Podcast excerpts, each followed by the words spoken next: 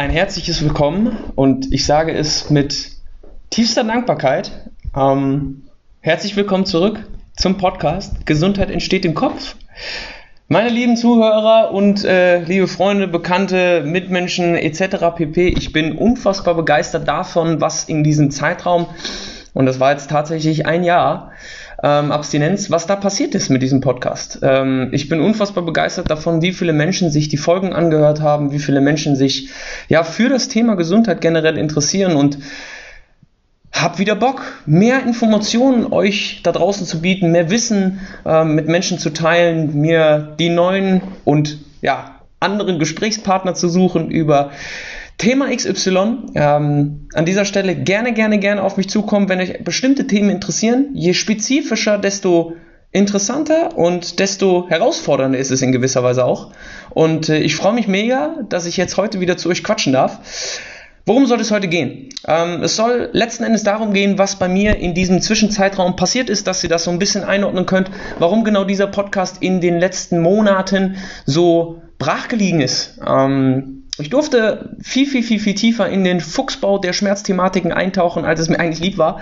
Ähm, und zwar, wie ihr wisst, oder wie viele von euch vielleicht wissen, ähm, bin ich seit zwei Jahren jetzt Sporttherapeut, beziehungsweise darf mich offiziell mit dem Titel schmücken ähm, und habe letzten Endes sogar die Leitung in einer sporttherapeutischen Abteilung übernommen bei uns im Gesundheitshaus in Bonn, ähm, was quasi so ein dreigeteiltes Unternehmen ist aus Ärztepraxis, Physiotherapie und dann Sporttherapie. Durfte also in diesem Zeitraum unfassbar viele Schmerzthematiken kennenlernen, Verschieden, verschiedener hätten sie nicht sein können. Ähm, von den Klassikern wie Bandscheibenvorfall und Shoulder Impingement über Halswirbelsäulenprobleme bis hin zu Achillessehnenruptur, Kreuzbandrissen, Schlaganfällen etc. pp.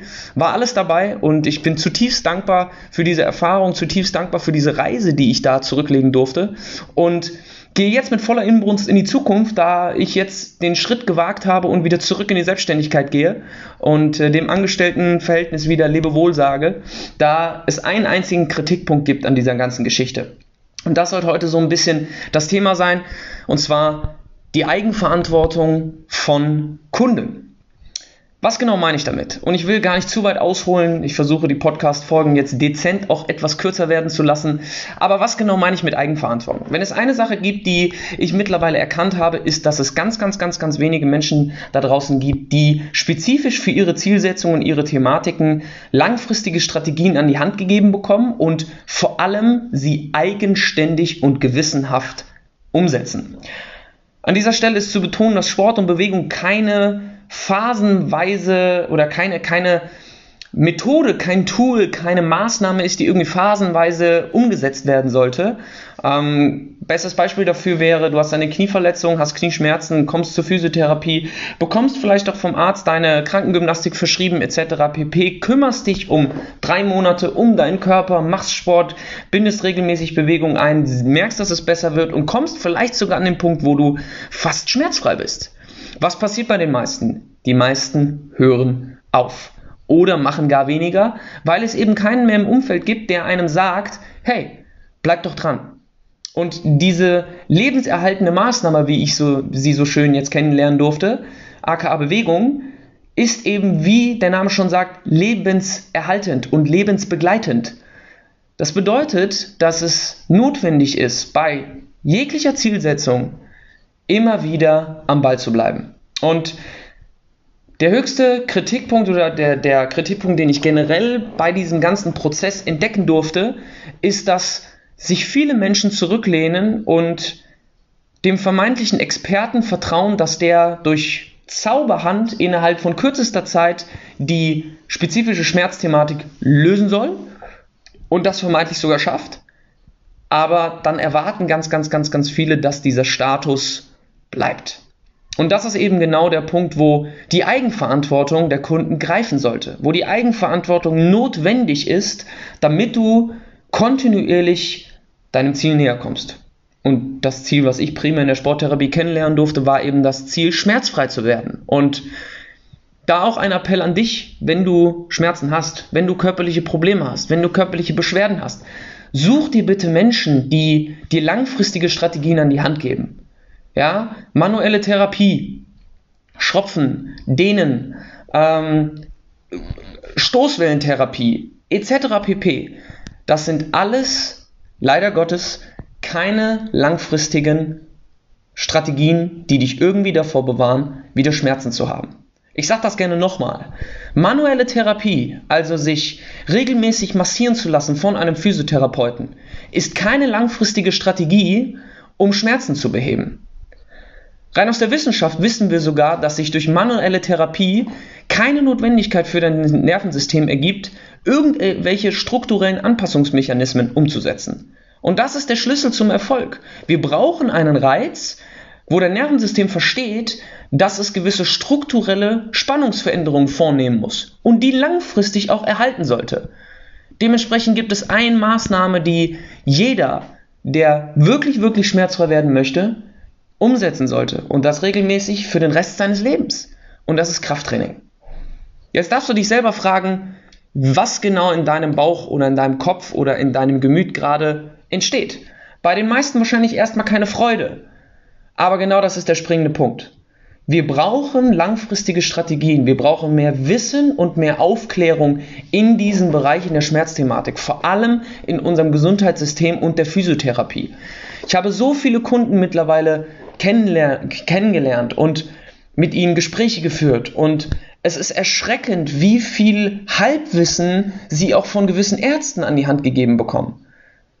Viele Ärzte wissen leider Gottes nicht, wie trainingswissenschaftliche fundierte Prozesse nach einem Krafttraining aussehen, die dem Gelenk, der Strukturen, deinen Sehnen, Bändern, Kapseln, Menisken etc. pp. Wie dieses Krafttraining dafür sorgen kann, dass die Informationsaufnahme und die Informationsweitergabe von diesen Strukturen immer besser wird und demnach die Strukturen auch immer belastbarer in sich selber werden.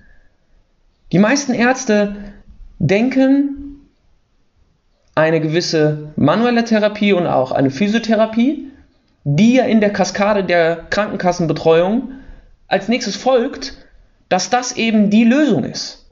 Und das ist es meistens nicht. Die meisten Menschen, die in der Physiotherapie zu Hause sind, kommen entweder regelmäßig oder, wenn sie nicht mehr regelmäßig kommen und schmerzfrei bleiben, haben sie verstanden, dass Krafttraining ein absolutes Muss ist, um dann eben die gewünschten Ziele erreichen zu können. Und das streckt sich komplett über diese ganze Schmerzthematik hinaus. Egal, ob du abnehmen möchtest, egal, ob du Muskeln aufbauen möchtest, egal, was du für körperliche Ziele hast. Es ist entscheidend, dass du dir bewusst machst, dass es nicht damit getan ist, phasenweise etwas für seinen Körper zu tun. Und wenn ich eine Sache, und dann möchte ich mit dieser Folge schon schließen, wenn es eine Sache gibt, die ich dir an die Hand geben möchte und wo ich mit dir hoffentlich so eine kleine Reise anstoßen kann, dann ist es die Tatsache, dass du dir selber die Frage stellen solltest, was ist heute oder was wären heute, an, gemessen an meinem Ziel, gesunde Entscheidungen, die ich für mich auf täglicher Basis treffen müsste, um kontinuierlich meinem Ziel automatisch näher zu kommen. Und dann weiß jeder von euch, dass es nicht unbedingt die beste Entscheidung ist, jeden Tag Alkohol zu trinken. Mal ein Feierabendbier ist eine ganz andere Disku Diskussion. Ich glaube, jeder von euch weiß, dass es nicht die gesündeste Entscheidung ist, 24-7 zu sitzen und sich nicht zu bewegen. Oder gar nur einmal pro Woche Sport zu machen. Wenn ich jetzt einmal in der Woche nicht zum Training gehe, aus vier oder wenigstens drei Versuchen, dann ist das in der Summe nicht schlimm. Aber zu erwarten, dass ich durch einmal Training in der Woche ein vermeintliches Ziel erreiche, was ich mir wirklich wünschen würde, wäre ja einfach naiv. Jeder von euch weiß auch, dass es sinnvoll ist, jeden Tag einen Salat zu essen zum Beispiel. Und die abschließende Frage, die sich jeder von euch stellen sollte, Warum setzt ihr diese Dinge nicht um? Weil die beste Vorbereitung ist immer noch nur eine Vorbereitung. Das, was wir brauchen, ist die Handlung. Und alleine die Handlung und die Häufigkeit der Handlung bestimmt darüber, wie schnell und wie gefestigt du diese neuen Entscheidungen in deinem Leben etablierst. In diesem Sinne, ich wünsche euch einen wundervollen, wundervollen Tag. Wenn ihr das abhört, lasst mir gerne Feedback da, lasst mir gerne eure Fragen da, lasst mir gerne alles Mögliche da, was ihr für euch braucht, um ein besseres Niveau, Gesundheitsniveau zu erreichen. Und bleibt am Ball. Ich kann es nur wieder betonen, bleibt am Ball, macht weiter. Und wenn ihr Fragen habt, denkt einfach daran, Fragen kostet nichts.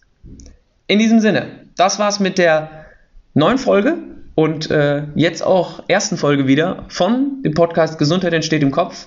Euer Coach Paddy meldet sich beim nächsten Mal. Bis dahin, meine Lieben, alles Gute.